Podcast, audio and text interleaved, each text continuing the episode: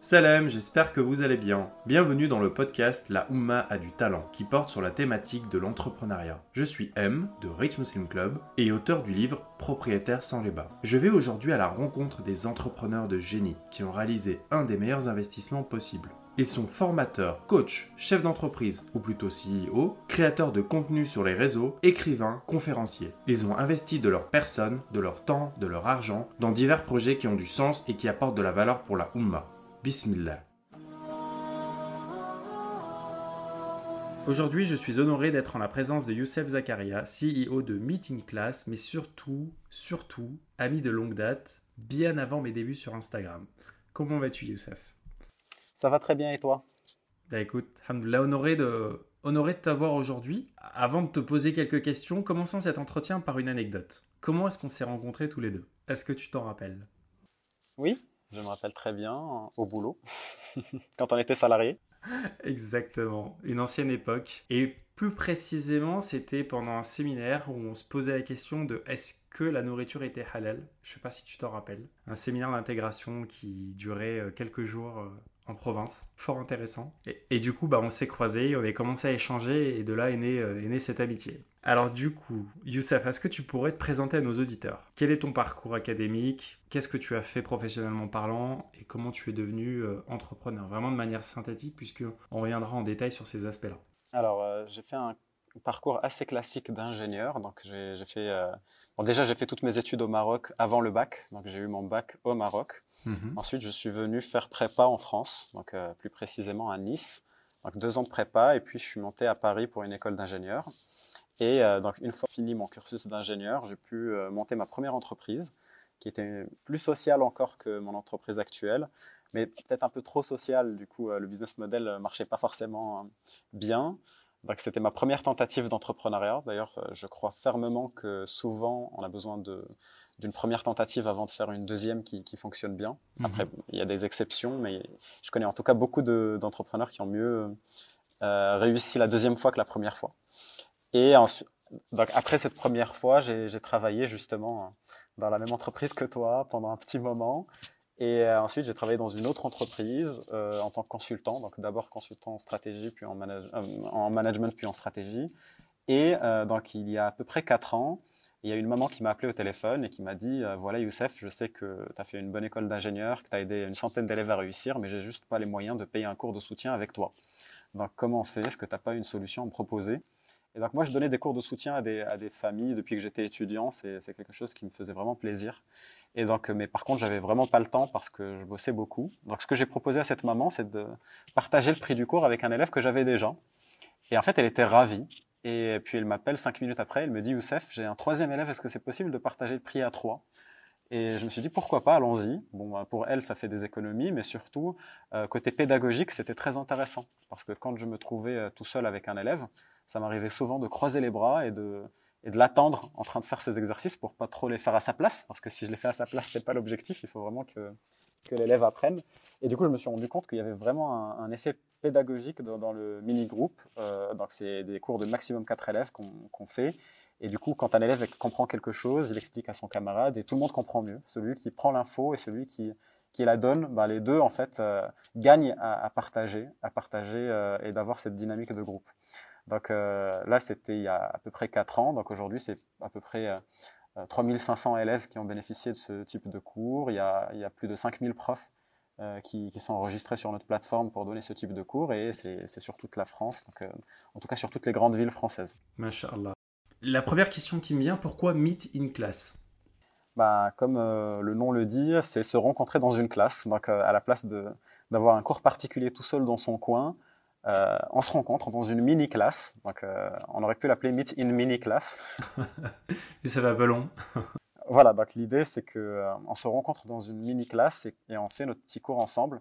Et ce partage de cours permet d'avoir accès à des profs qui sont euh, exceptionnels. Euh, c'est-à-dire que si on voulait un prof euh, qui a par exemple fait Polytechnique et qui est très inspirant, bah, il fallait le payer 50, 60 euros l'heure. Oui. Donc à 4, justement, on divise ce prix par 4 et, le, il devient très accessible à 15 euros l'heure. Mm. Et donc, en plus des, des, des, effets pédagogiques dont je parlais tout à l'heure, les effets positifs de, de, la dynamique du groupe, il y a aussi le fait de bénéficier des stars de leur domaine. Donc, que ce soit en maths, en français, en anglais, mais aussi dans d'autres disciplines.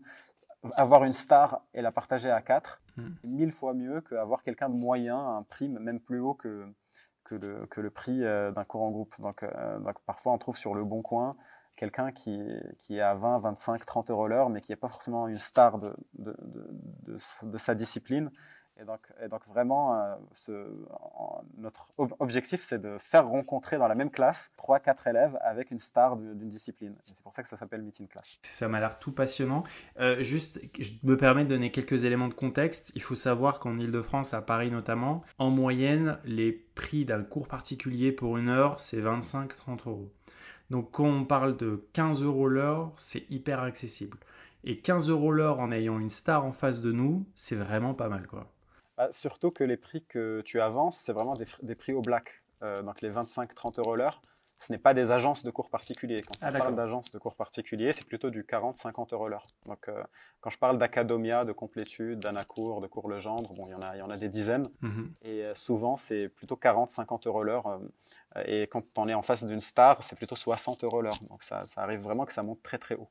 Et là, on est vraiment dans un cadre qui est euh, qui n'est pas du tout des cours au black donc c'est pas c'est pas le bon coin hein, c'est oui, oui, oui. c'est vraiment des profs qui, qui font euh, qui sont indépendants qui le font de façon professionnelle et donc euh, du coup ça reste un, un, prix très exceptionnel bah écoute tu renforces complètement le, le propos que je viens d'émettre est-ce que tu pourrais me dire comment est-ce que vous nouez des partenariats avec ces professeurs qui acceptent de donner des cours à trois ou quatre élèves? Parce que c'est pas naturel de se dire, bah tiens, je vais, je vais donner des cours à, plusieurs en parallèle. On pense, j'imagine, euh, qu'on est étudiant ou sortir d'école, de donner des cours en one-to-one. Comment vous faites pour euh, vous adresser à ces professeurs? Bah, Déjà, les professeurs, ils trouvent leur compte.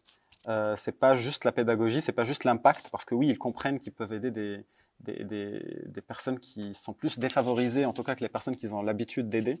Donc ça, c'est un point important pour les profs, mais surtout, financièrement, les profs s'en sortent très bien, parce qu'on est une plateforme, on prend peu de commissions finalement par rapport à, à nos concurrents, mmh et euh, donc on va les profs vont gagner jusqu'à 48 euros l'heure, ce qui est exceptionnel dans ce monde. Parce que quand je disais que Academia, c'est 15 c'est 50 euros l'heure, bah, le prof, finalement, il gagne 15, maximum 20 euros l'heure. C'est des cours de prépa et qu'en comptant les frais de déplacement, etc. Donc nous, euh, finalement, les profs trouvent leur compte financièrement mais aussi euh, ils trouvent leur compte sur le fait qu'ils se déplacent pas, les cours se passent chez eux, donc ils accueillent les élèves chez eux, donc ils peuvent parfois faire plusieurs cours à la suite, ce qu'ils peuvent pas faire quand ils doivent se déplacer chez les élèves, donc ça leur fait plaisir en général d'accueillir les élèves. Euh, il y a aussi le fait que ben, les laisse pas les profs tout seuls, hein, ils sont formés, on leur apprend à faire un cours en groupe, c'est pas la même chose un cours à 30 qu'un cours à 4, ni la même chose un cours à 1 qu'un cours à 4. Donc c'est vraiment quelque chose qui nous... Euh, qui se travaille voilà, qui se travaille et que nous, on va aider vraiment le prof euh, avec des formations.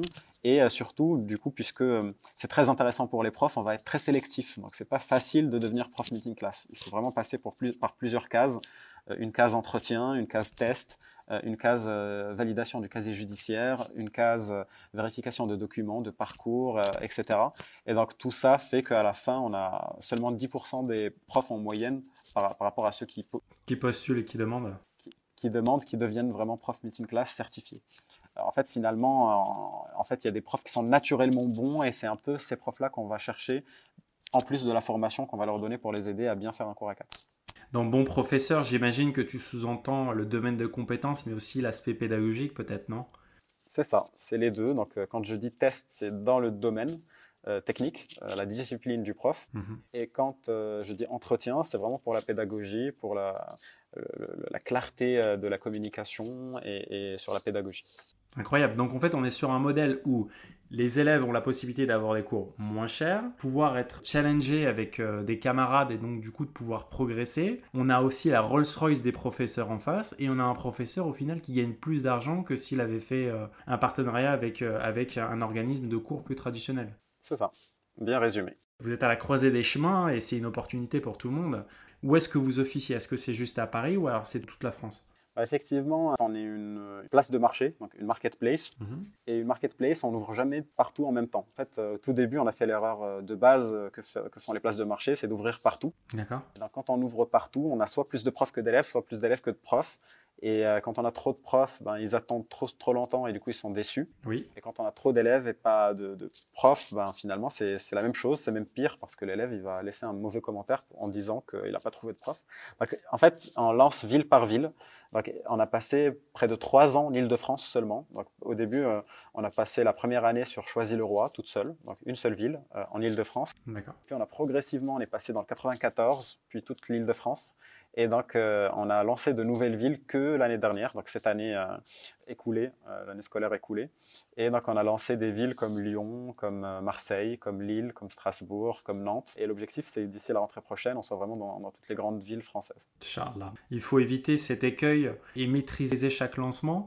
Est-ce qu'on peut parler finalement d'un business qui est scalable? C'est ça, en fait, c'est un business où on a automatisé beaucoup de choses. Et euh, scalable, ça veut dire qu'en gros, si on investit plus, normalement, on a plus d'élèves sans forcément avoir plus de dépenses. Donc, euh, effectivement, on a des dépenses qui augmentent, mais pas aussi vite qu'augmenteraient les, les, revenus. Donc, la définition de, scalable, et on est en plein dedans. D'ailleurs, c'est ce qui explique qu'on lève des fonds.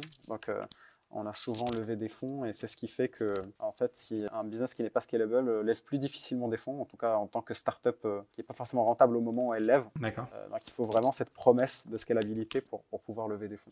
Alors, c'est très clair sur la portée du message, sur l'offre proposée. Est-ce qu'on pourrait peut-être plus s'intéresser à l'entreprise en elle-même? Est-ce que tu emploies des collaborateurs? Oui, aujourd'hui, on est 10 collaborateurs. Et euh, est-ce que euh, vous êtes conseillé par un board? Est-ce qu'il y a des personnes qui vous entourent? Ou alors vous êtes euh, tel un navire chavirant, enfin, tel un navire naviguant au gré des eaux? Je pense que tout projet qui commence de zéro est un navire chavirant au gré des eaux, avec un capitaine qui essaie tant bien que mal de, de trouver sa destination. Oui. Euh, mais euh, évidemment, on a aussi des conseillers qui, qui, nous ont beaucoup aidés à, des moments très, très compliqués. Oui. D'ailleurs, on passe souvent par des moments compliqués. Hein. C'est un peu la vie d'un entrepreneur, c'est de gérer les, les moments compliqués.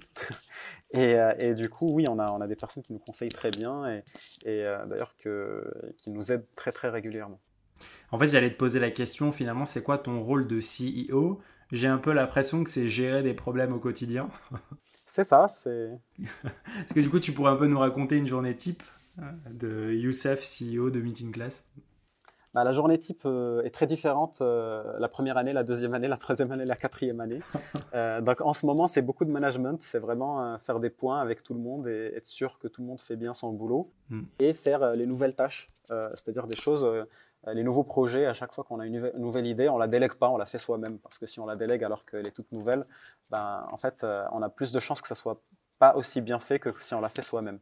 Par contre, une fois qu'on l'a fait, qu'on l'a fait bien et qu'on voit que ça marche, c'est là où on la délègue et c'est un peu et c'est un peu euh, ce qu'on fait à chaque fois qu'on a une, nouvelle idée. Donc pour moi notre mon quotidien en ce moment, c'est de faire du management et de réfléchir à de nouvelles idées à à déléguer. Donc à, à faire d'abord et puis déléguer. Euh, par contre, la journée type au début, ça n'a rien à voir. mes journées type au début, c'était euh, parler aux clients au téléphone tous les jours, euh, être sûr que je les comprends, être sûr qu'ils sont contents. Et euh, donc, on a recruté les premières personnes qui, qui parlaient aux, aux, parents que, que, à la, que à la fin de la deuxième année. C'est-à-dire que au début, c'était moi le service client, c'était moi le commercial, c'était moi le marketeur. Et tu avais toutes les casquettes, oui. Exactement. Donc, donc la, la journée type euh, au début n'est pas la même que. En fait, plus on avance, plus la journée type euh, évolue.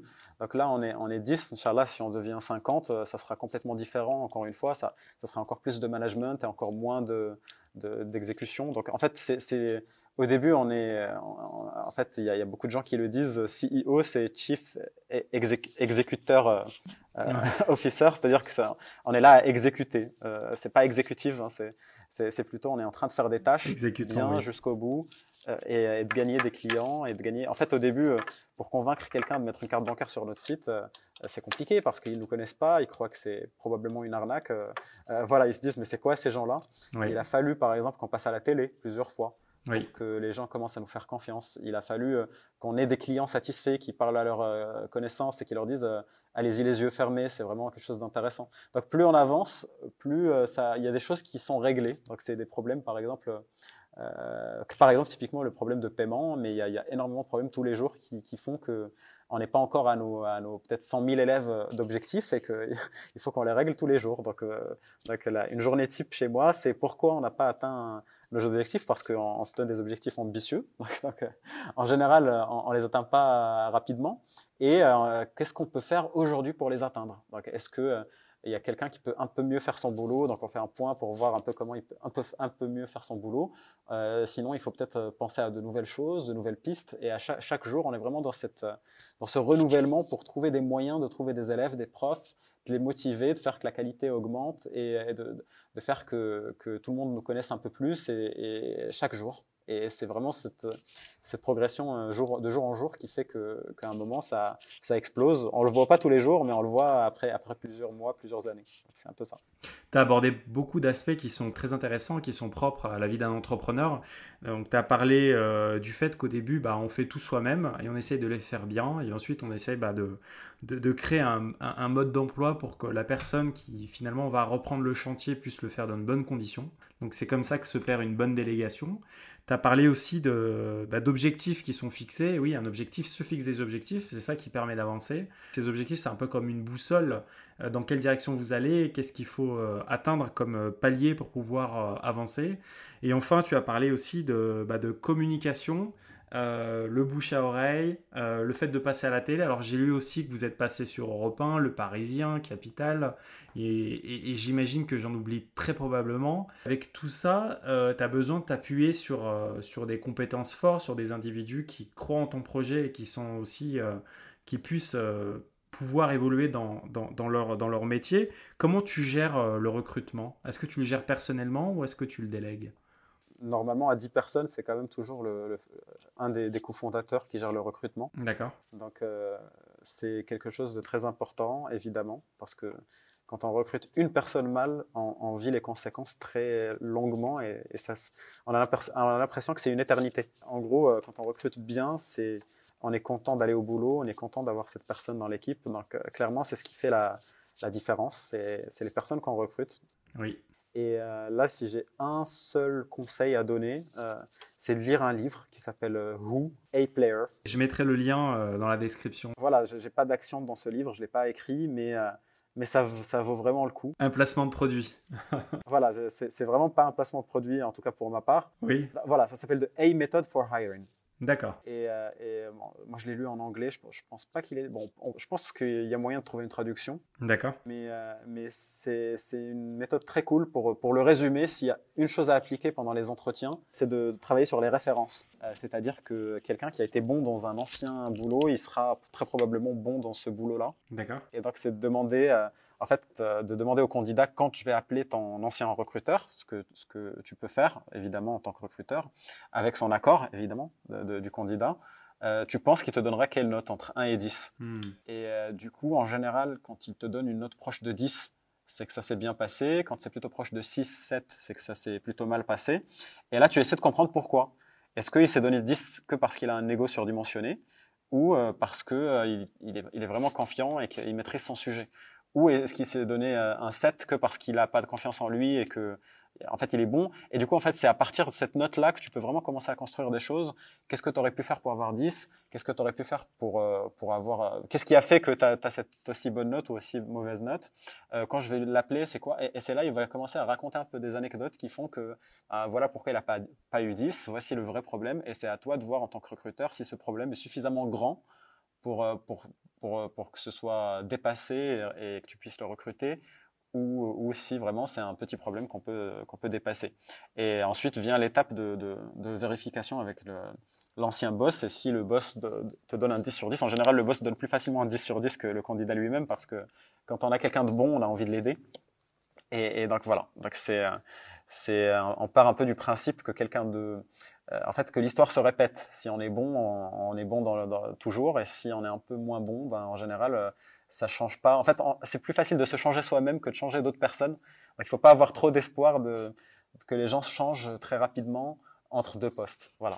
Donc, il faut être minutieux avec le recrutement. Euh, est-ce que toi, tu as eu de mauvaises expériences dans le recrutement?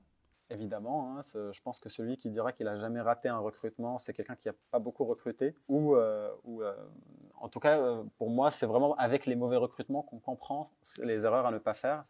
Et, et du coup, oui, c'est clairement grâce à mes mauvais recrutements qu'aujourd'hui, j'essaie d'en faire de moins en moins. Et de manière générale, grâce aux erreurs qu'on fait, on peut avancer. et évoluer positivement.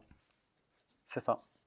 Tu nous as parlé de, pas mal de choses intéressantes. Comment est gérée la communication de meeting class? Tout à l'heure, tu as parlé de passage à la télé, euh, j'ai cité des articles de journaux. Est-ce qu'il y a une stratégie de communication pour vous permettre d'avancer, de toucher plus de clients ou toucher des professeurs? Déjà, les passages télé, c'est vrai qu'on a l'impression, en tout cas, on met beaucoup d'espoir dessus euh, quand on est entrepreneur, mais c'est pas ça qui change la vie. Vraiment, ça, c'est, disons, un petit plus, un, petit peu de beurre euh, sur la tartine, mais, voilà, c'est vraiment pas ça qui change la vie. En général, il faut vraiment une, publicité régulière et cohérente et euh, une communication régulière et cohérente qui, qui, se passe. Et donc ça, aujourd'hui, il y a des moyens peu coûteux, en tout cas euh, moins coûteux que la pub télé, par exemple, qu'on n'aurait pas pu se payer, en tout cas à notre échelle. Euh, donc à l'époque, c'était vraiment beaucoup plus cher. typiquement, une publicité sur Facebook, c'est entre 10 et 100 fois moins cher que des flyers. Donc, avec notre, petite expérience, quand on fait, quand on fait des pubs Facebook et quand on fait des flyers, on, a des clients beaucoup moins chers sur Facebook. Donc, typiquement, faire de la publicité Facebook, c'est c'est plus intéressant que ce qu'il y avait avant, en tout cas. Donc, même si avant c'était plus facile d'avoir des clients parce qu'il y avait moins de concurrents, moins de, le marché était moins saturé. En même temps, il y a des nouveaux channels de, de communication qui font qu'on arrive vraiment à toucher beaucoup plus de gens. Donc voilà, ça se compense et du coup, faut, je pense que c'est une erreur d'essayer d'aller communiquer comme le faisaient nos, nos, parents et les entreprises qui existaient il y a, quelques dizaines d'années. Mhm. Et il faut plutôt s'adapter à, tout ce qui est euh, publicité sur Facebook, publicité sur les réseaux sociaux, euh, communication organique si on y arrive, surtout si on a un, business de niche. Euh, si c'est du mass market, c'est plutôt voilà, du, Facebook Ads et, et, du, et, du, réseau social Ads. D'accord. Donc j'imagine que tu as tout essayé, les flyers, la publicité digitale, la publicité euh, classique, euh, euh, le passage peut-être dans certaines revues spécialisées bah, c'est pas juste qu'on a tout essayé, on a tout essayé plusieurs fois. Parce que parfois on essaie quelque chose et ça marche pas du premier coup. Mais du coup, il faut juste pas lâcher et parfois il faut deux trois essais dans le même canal avant que ça marche. D'accord. Clairement, pour donner un exemple, les publicités Facebook n'ont pas marché au premier coup, ni au deuxième coup, ni au troisième coup. C'est vraiment après que ça a marché. Donc après, est-ce que bon, euh, comment on définit ça a marché? Ça dépend de notre, de notre, euh, voilà, de nos ambitions, de nos objectifs, etc. Mais euh, du coup, les premières publicités sur Facebook étaient des échecs totaux et on a mis de l'argent dans. En gros, on a brûlé de l'argent pour rien du tout au tout début. Donc c'est vraiment avec le temps qu'on a pu développer un, quelque chose qui fonctionne à peu près et qui a, qui a fait que on peut avoir vraiment un, budget conséquent sur, sur ces types de, de. Alors beaucoup de beaucoup d'entrepreneurs comptent sur la publicité Facebook. Du coup, finalement, si tu devais euh, faire un, rex de cette expérience sur Facebook, finalement, qu'est-ce qui a fait que ça a marché au bout d'un moment? Euh, C'est vraiment euh, beaucoup de tests et beaucoup de patience et beaucoup de, de persévérance. Donc en gros, Facebook, ça a l'air simple finalement. On met une publication, un contenu, un texte, un peu de budget, et ça a l'air d'aller tout seul. Mm. Sauf que dans la vraie vie, euh, en fait, euh, parfois ça marche pas et on comprend pas forcément pourquoi. Et en fait, je pense pas que c'est très scientifique comme truc. C'est, euh, en fait, il faut continuer à faire des essais. Et on ne sait pas si c'est le ciblage, le contenu, le mariage des deux. Mm. Euh, en tout cas, moi, à mon niveau, peut-être qu'il y a des professionnels qui vont vous raconter des choses, qui vont dire voilà, il faut faire telle méthode ou telle méthode. En tout cas, à notre niveau, c'est vraiment, il y a un moment où il y a quelques pubs qui ont marché. Voilà. et, et j'arrive pas forcément à comprendre euh, qu'est-ce qui a fait que ces pubs-là ont mieux marché que celles que j'avais fait euh, deux ans auparavant.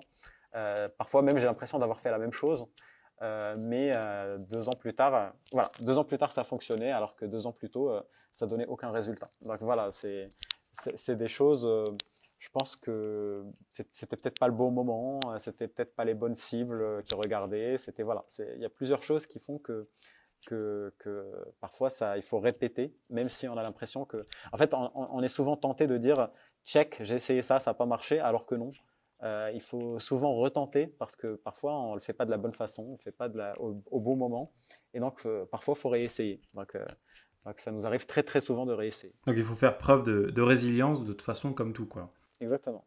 Tu as parlé de meeting class, tu as parlé du nom. Est-ce que quand tu as lancé ton activité, est-ce que tu as participé à des concours? Est-ce qu'il y a des choses qui t'ont permis peut-être financièrement de mettre en place plus rapidement? Oui, alors il y a quelques cours qui sont assez connus en France. C'est plus pour les startups technologiques, du coup, euh, que d'autres projets. Si quelqu'un a une idée de, de startup technologique, il y a moyen de, trouver plein de concours qui permettent euh, d'avancer. Typiquement, on a eu la, bourse French Tech, c'est un peu la base. C'est le premier concours euh, organisé par la, BPI. Pour avoir ce concours-là, il faut avoir un peu de capital. Donc, il faut avoir, nous à notre époque, c'était 20 000 euros de capital mhm. ou, ou, de compte courant bloqué sur la, structure. Donc, il faut, faut mettre 20 000 euros dans, dans la boîte. Et ensuite, on peut prétendre à 30 000 euros de, subvention. Donc, c'est cadeau. On, rend rien. Euh, c'est même pas un prêt. Euh, voilà, c'est vraiment cadeau pour développer la boîte. Donc, c'est très, très intéressant. C'est la BPI qui le fait. C'est un dossier à déposer. Et puis, euh, et il faut, faut, quand même être technologique et surtout faire un tout petit peu de, chiffre d'affaires. Donc, en général, quand on n'a pas de chiffre d'affaires, on ne peut pas concourir à ce, à ce concours-là. Donc, première chose qu'on a gagné. deuxième chose, c'est les prêts d'honneur. Donc, les prêts d'honneur sont des prêts à taux zéro qu'on ne rembourse que si on réussit. En gros, bon, euh, euh c'est pas écrit clairement dans le contrat qu'on rembourse que si on réussit, mais en général, ils sont connus pour, euh, si on communique bien avec eux, de pardonner si jamais on fait faillite, par exemple, ou des choses comme ça. D'accord. Et c'est à taux zéro, donc c'est sympa pour ton, pour ton sujet. Et euh, surtout, voilà, c'est, ça peut monter jusqu'à 90 000 euros par boîte. Et donc, c'est, il y a, y, y a, deux organismes très connus. Il y a Réseau Entreprendre, il y en a un à peu près, en tout cas en Ile-de-France, euh, sur chaque département, il y a un réseau euh, euh, qui s'appelle Réseau Entreprendre, une association Réseau Entreprendre. Et ensuite, en Ile-de-France, il y a Wilco. donc Wilco, c'est une sorte d'association aussi qui donne des prêts d'honneur à des startups technologiques. Donc ça, c'était la, deuxième case. Ensuite, il y a d'autres prêts à taux zéro. Donc par exemple, la BPI fait des avances remboursables si on veut vraiment lancer un, un programme de R&D, de recherche, etc. Donc là, là vraiment, je suis sur des choses très start-up technologique parce que vous le savez peut-être, la France veut vraiment devenir une, nation start-up. Oui, c'est les ambitions affichées euh, claires. Oh, voilà, il, affiche clairement et donc ils vont plus aider les start-up que les, euh, que les, que les entreprises classiques. Bon, c'est aussi parce que les start-up ne sont pas rentables en général au début et ils font un choix de développement de longue haleine avant de, devenir rentable. Et nous, on a pu profiter de, de, ces, ces, ces projets-là. Et euh, ensuite, ben, il y a les investisseurs. Donc souvent, on appelle ça des business angels. C'est, des anges qui viennent poser leur, argent alors qu'ils savent très bien que c'est très très très risqué, beaucoup plus risqué que d'aller acheter des actions euh, ou, euh, de l'immobilier. Mais ils veulent t'aider ils trouvent que le projet est sympa et du coup ils se disent si ça a réussi, je gagnerai très très bien ma vie, je, vais faire un fois 10 ou un fois 100 de mon investissement. Mais si ça se casse la gueule, ben, je suis prêt à prendre ce risque. Et donc c'est des, des gens très courageux. C'est grâce à ces personnes-là aussi que plein de startups euh, peuvent démarrer. Et, euh, donc même pour ces gens-là, il y a aussi des, euh, des encouragements fiscaux, c'est-à-dire qu'ils vont payer un peu moins d'impôts, etc. quand ils vont investir. Et mais surtout, ça reste des anges, des gens qui sont là pour aider et pour, pour faire que le projet décolle et commence. Oui. Oui, oui, de toute façon, c'est le propre de tout investissement. Si on veut des gains élevés, il, faut, il y a une prise de risque qui, est, qui peut être maximale, sachant que beaucoup de startups échouent, euh, notamment la première année.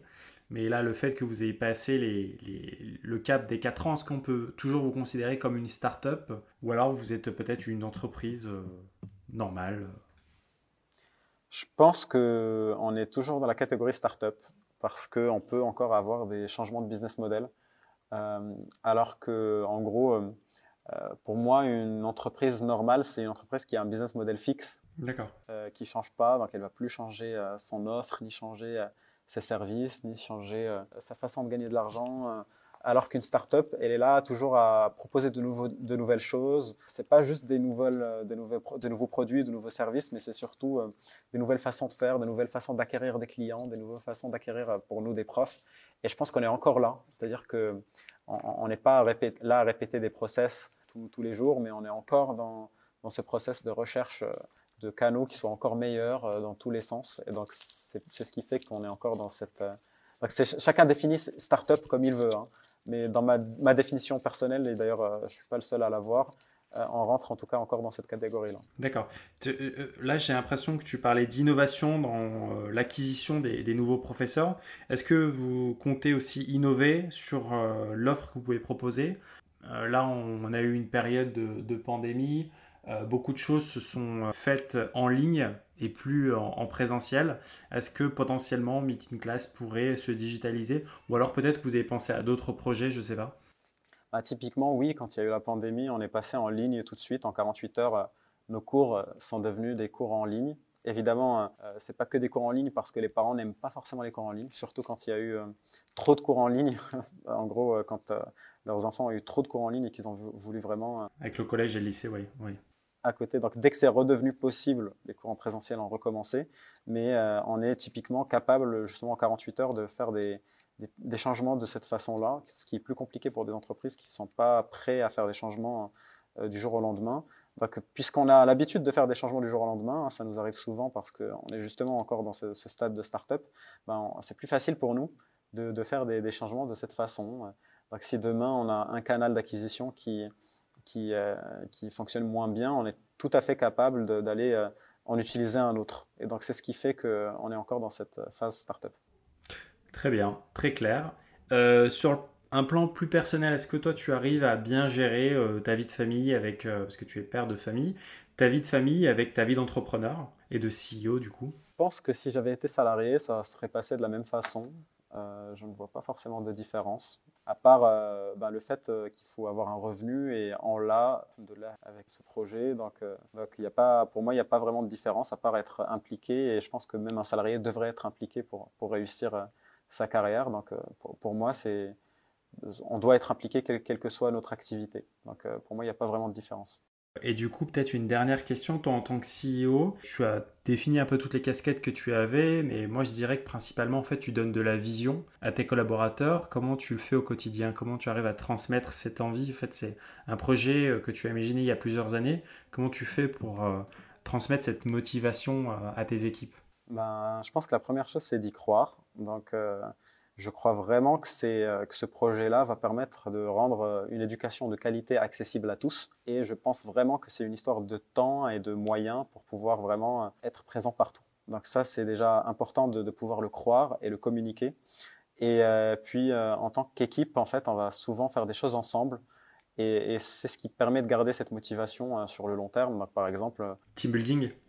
Voilà, bon, il y a du team building, mais de, façon plus régulière. Il y a des, réunions d'équipe qu'on va faire, euh, par exemple, toutes les semaines où chacun va un peu parler de ce qu'il fait euh, pour atteindre cette vision de rendre les cours accessibles à tous et d'avoir plein d'élèves et plein de professeurs qui soient super contents et qui, soient, qui réussissent super bien, super bien leur éducation pour les élèves ou leur vie pour les professeurs. Et donc, chacun va un peu expliquer ce qu'il fait et, et chacun aura envie de contribuer encore plus que, que ses autres camarades. Et, et ça, c'est très important d'avoir cette vision d'ensemble. En gros, on ne travaille pas chacun de son côté. Ouais, c'est pas siloté, ouais. Voilà, on est, on est tous les membres d'une équipe et l'équipe avance parce que les membres avancent chacun euh, très bien. Et, et du coup, je pense que c'est très très important d'avoir, euh, quand on est une équipe euh, de, plus de cinq personnes, d'avoir un point hebdomadaire de tout le monde où chacun explique ce qu'il fait pour que tout le monde ait une vision d'ensemble.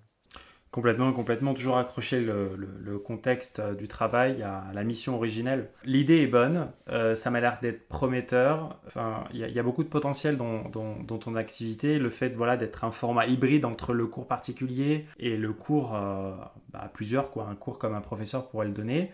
Est-ce que du coup, ça a suscité l'envie pour des concurrents de faire un peu la même chose? Est-ce que tu as de la concurrence? Est-ce que tu as des gens qui proposent du coup la même chose ou pas?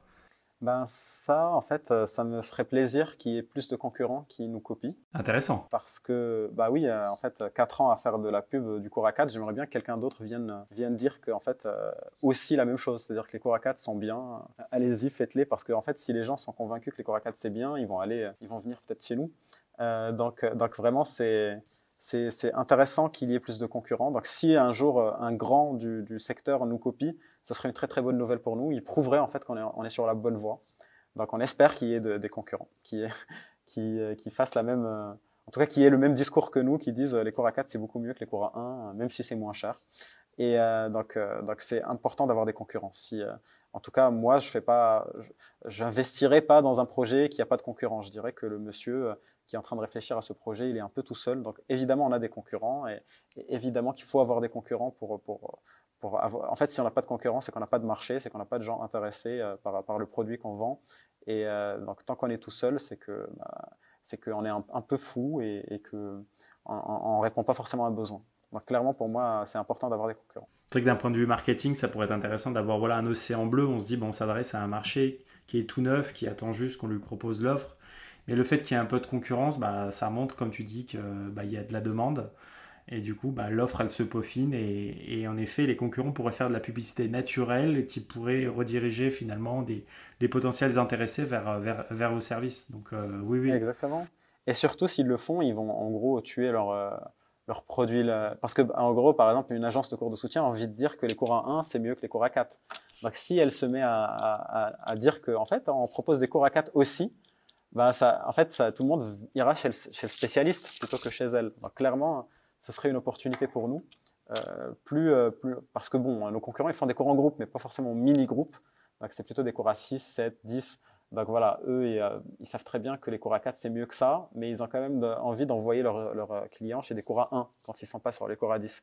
Donc, donc, nous, on vient au milieu, on leur dit, voilà, on fait un peu ce que personne ne fait en ce moment. C'est des cours à 4. évidemment, ça se faisait, hein. c'est juste que ça se faisait plutôt au black, plutôt chez les profs indépendants qui, qui proposaient ça de leur côté. Euh, donc c'est ça un peu notre innovation. Et euh, l'idée, c'est vraiment de donner des outils à ces profs indépendants pour qu'ils le fassent beaucoup plus facilement. Et si on a des gros, gros concurrents qui essaient de faire la même chose, ben, ça serait une très, très bonne nouvelle pour nous.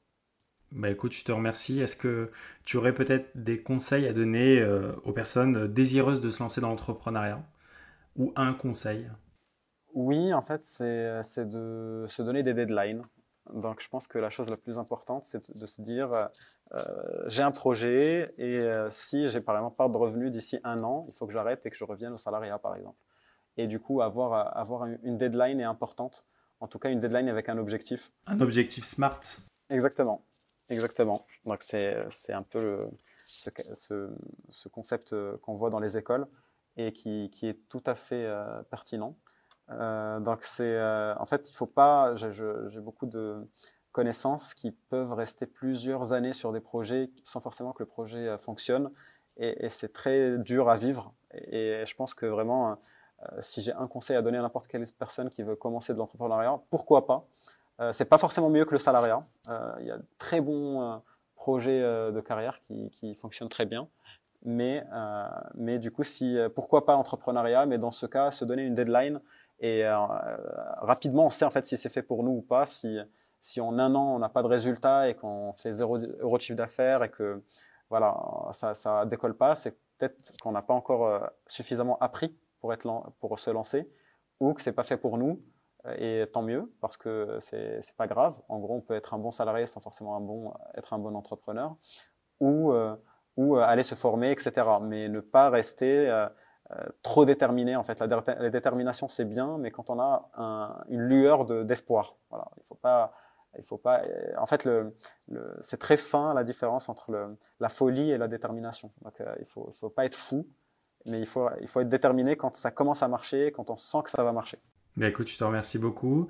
Euh, c'était Youssef Zakariad, CEO de Meeting Class. Et du coup, je te dis à très bientôt, Inch'Allah. Salam alaikum. Wa alaikum salam. Merci.